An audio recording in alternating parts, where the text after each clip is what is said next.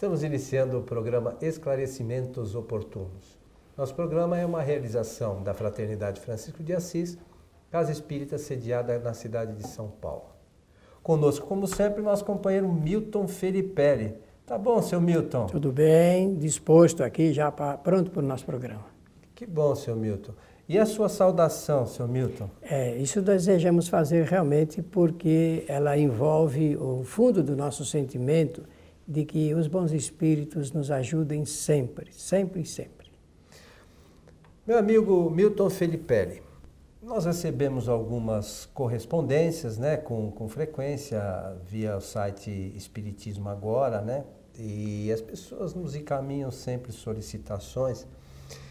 E uma delas é, pediu que nós fizéssemos alguns comentários sobre a Sociedade de Estudos Espíritas de Paris, fundada por Kardec, 1 de abril de 1859, é isso mesmo? Isso mesmo.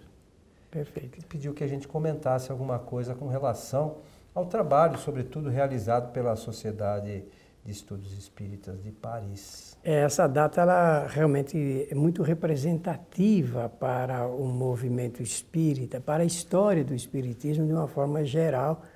No mês de abril, é, Kardec chamava a sociedade la société. E o objetivo foi oferecer condições para o desenvolvimento de um trabalho é, voltado para a divulgação da doutrina, mas também para continuar sendo uma espécie de laboratório mediúnico, porque a sociedade durante todo o tempo, Kardec presidiu a sociedade durante todo o tempo, 14 anos, e durante todo esse tempo a sociedade serviu para que Kardec pudesse é, oferecer um, um recurso para os médiums psicógrafos e também é, falantes, né, psicofônicos, obterem comunicações, manifestações de espíritos.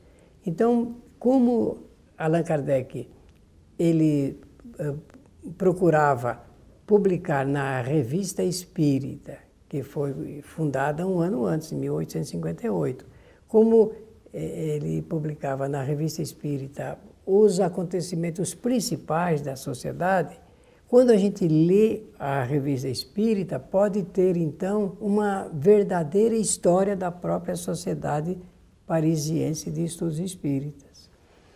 E, e ela serviu uh, como laboratório, conforme eu disse, de Allan Kardec, e ele conversou evocando uma quantidade grande de espíritos conhecidos e não conhecidos também.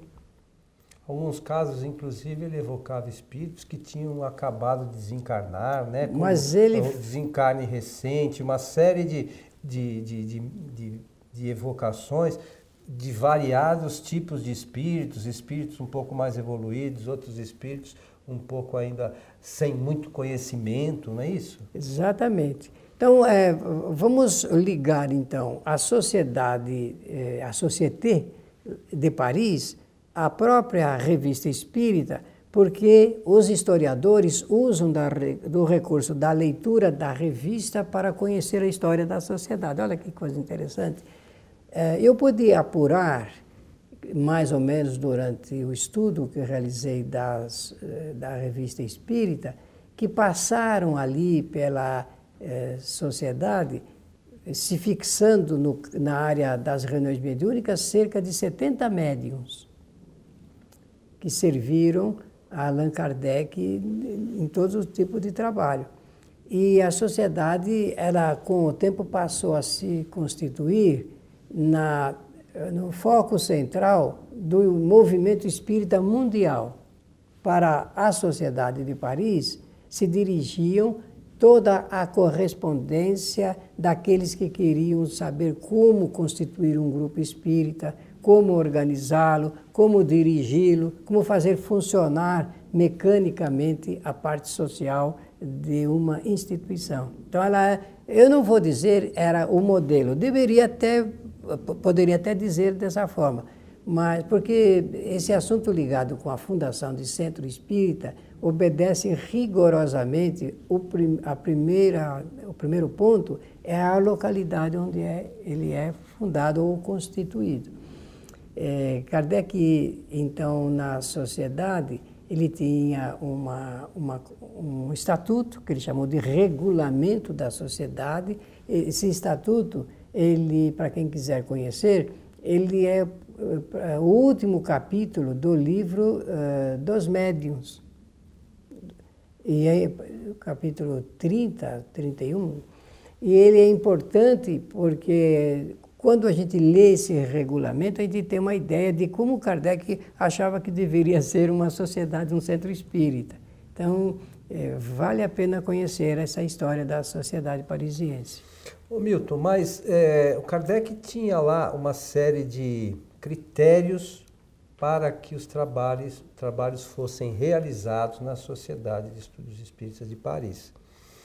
É, as pessoas que queriam participar dessa sociedade, não era assim, eu quero ir, vou lá e vou participar. Não era bem assim que funcionava, né? Existiam alguns critérios que Kardec adotava para que as pessoas pudessem fazer parte dos trabalhos, inicialmente como ouvintes, não é isso? É, o, a, toda e qualquer pessoa que quisesse participar deveria ser convidada por um dos membros associados, membros da sociedade. Então, o convite é expresso e a pessoa se apresentava e era introduzida, então, na assistência das reuniões. assistência das reuniões. Uh, Kardec relata que em uma ocasião, por um meio não muito legítimo, não sei nem como, como dizer isto aqui, é, dois russos duas pessoas russas lá de Moscou eh, entraram na sociedade assistiram a, aos trabalhos, mas e depois elas publicaram numa revista ou num jornal. Eu não tenho presente a lembrança do fato em si, não estou lendo assim no pensamento conforme está a notícia, e que eles andaram falando algumas coisas lá meio esquisitas da sociedade. Inclusive confundiram um quadro que havia na parede lá da sociedade parisiense, que é o quadro de, de, do rei da França, né? acho que era do Luís XIV. Ele com a espada na, no ombro de um, de um eh, discípulo, ali recebendo algum tipo de ordem, né? E eles confundiram e publicaram como sendo Jesus aplicando passe. Entendo. Nada a ver. Nada a ver. É, mas a sociedade foi muito rica, na, serviu a, a, esse propósito de Allan Kardec. Ele fez um trabalho magnífico de apontamentos, de registro. Olha, nós estamos falando do tempo que não existia nem máquina de escrever, quanto mais computador. Era tudo feito na base da, molhar a, a pena de pato ou de ganso no tinteiro e escrever isso, milhares de folhas de papel. Você mencionou no início, Milton, um dos recursos principais que Kardec se utilizou para conversar com os espíritos foi a evocação, né? Sim. Hoje, isso é muito pouco feito nas sociedades espíritas, né, no, no presente momento. Como é que era feito isso, Milton? Você pode Sim, relatar para nós? Que, é, que, é, algo importante para quem lê, é, sobretudo a revista espírita, né? Tem lá diversos relatos né, de, de espíritos que foram trazidos ou, ou evocados para trazer a sua, a os seus pareceres sobre a realidade do mundo espiritual que eles viviam, enfim. Kardec usou desse recurso e criou uma metodologia para isso. Eu chamo até de um trabalho de ordem científica. Por isso que se diz que ele foi realmente um cientista do mundo indivisível, porque ele queria conhecer profundamente o estado em que ficava o espírito depois de desencarnado, tanto recém-desencarnado quanto mais afastado. É por isso que ele vai escrever no livro dos médios da dificuldade em em se identificar os espíritos dependendo do tempo em que ele desencarnou.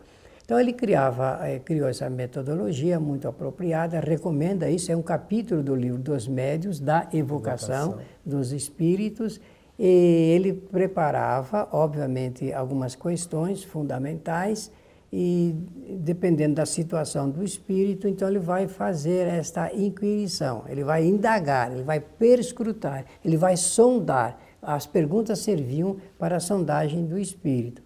E a Sociedade de, de Paris contava com ótimos médiums, ótimos médiums, pelo, pelo relato e pelo que tem ali de produção, eh, tanto literária, ou das mensagens, ou das comunicações, realmente relata isso. Então ele tinha um cuidado muito particular de ir cercando ah, as informações com novas perguntas, que esse é um critério muito inteligente.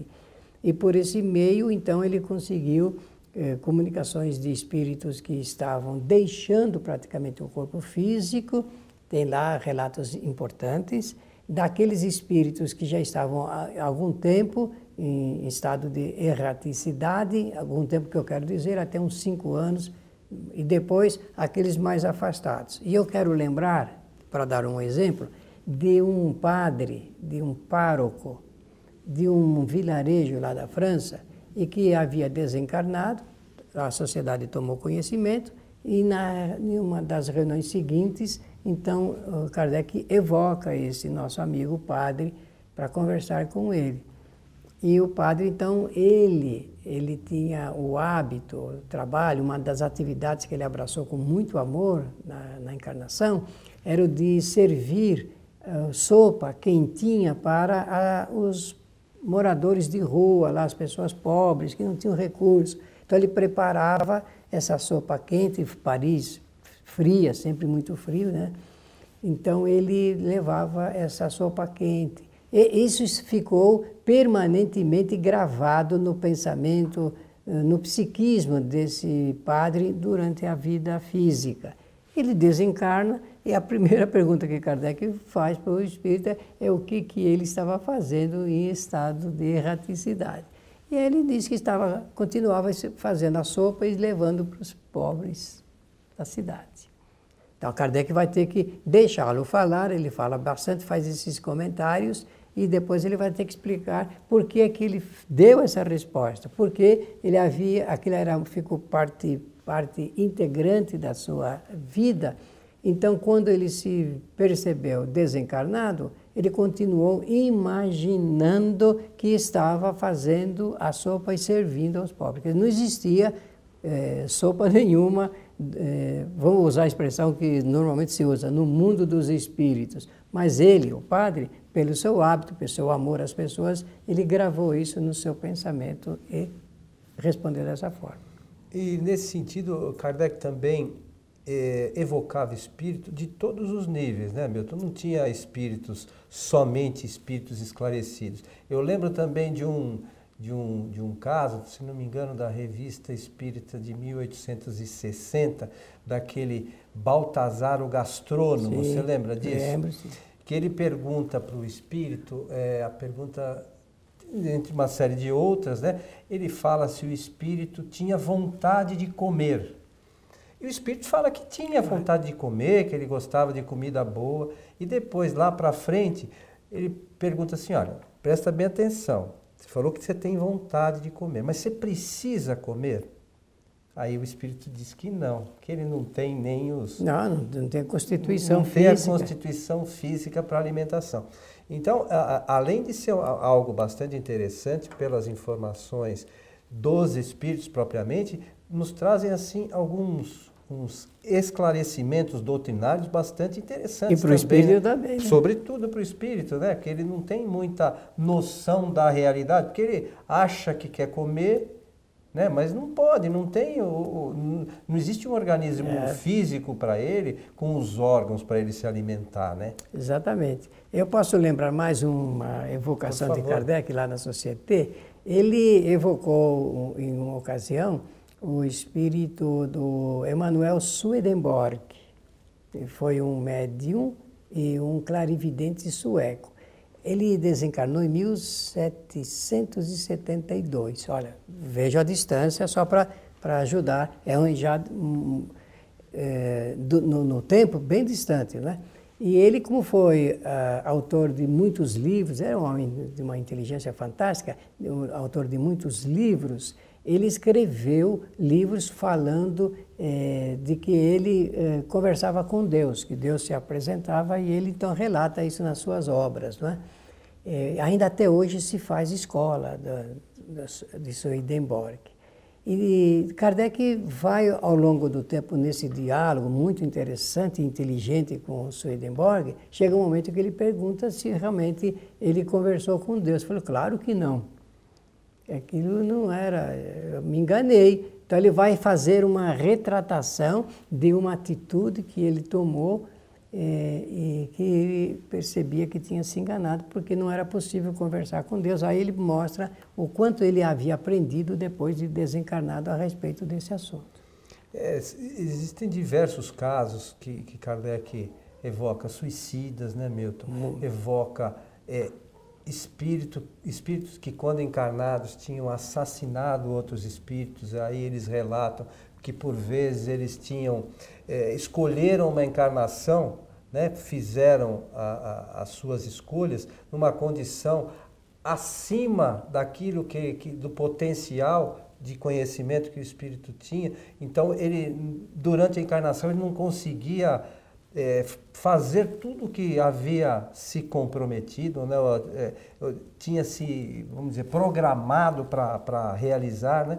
Então existem diversos relatos extremamente importantes para quem de quer conhecer. sofredores, de literatos, escritores, músicos. Então há, o repertório é grande, é grande. As pessoas deveriam se, se interessar mais por, pela leitura e pelo estudo uh, da revista Espírita, porque uh, aproveitariam para saber o que, que, se passava lá dentro da sociedade parisiense de estudos espíritas. Tem até relatos do espírito Mozart, de, tem, tem né, de muito, Júpiter, não é isso, Milton? Que é muito interessante. O espírito habitava, na, naquele momento que estava fazendo relato, ele dizia que habitava o planeta Júpiter. Olha, é o que nós estamos dizendo aqui não é que tudo isso era real do ponto de vista da informação, era real do ponto de vista da, muitas das vezes, da imaginação do espírito, do, que está, do espírito que estava prestando essas informações.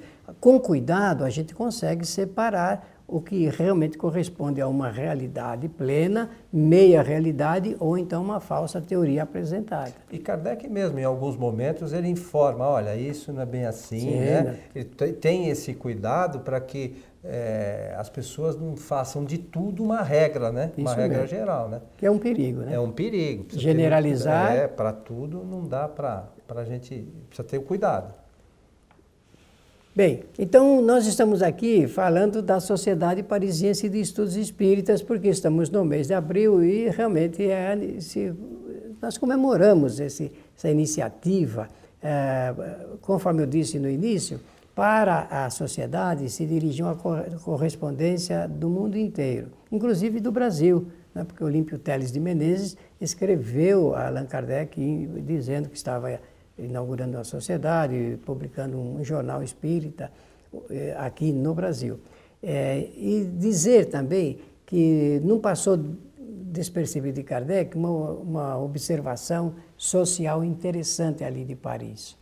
É, conforme você sabe, Coelho e amigos, o ciúme, a inveja, ela parece que tem vigência em todo a nossa, o nosso planeta, porque é um planeta de provas e de expiações e de espíritos imperfeitos, portanto.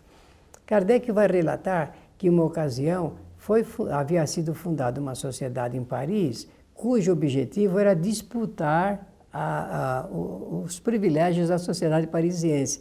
E chega ao conhecimento de Kardec, então uma pessoa vai relatar, de que essa sociedade havia reunido já cerca de 300 adeptos. Ora, essa notícia foi com o sentido de ver qual era, seria a reação de ciúme de Allan Kardec. Né? Qual não foi a surpresa quando a pessoa falou, olha, devemos então parabenizá-los, porque realmente é um grande feito esse de constituir uma sociedade dessa natureza. com esse tamanho também. Só que Allan Kardec vai explicar na frente, em outros momentos, que o ideal não é ter uma sociedade grande, não. É ter um centro pequeno, porque aí tem que ser criado aquele sentido de família entre os seus participantes.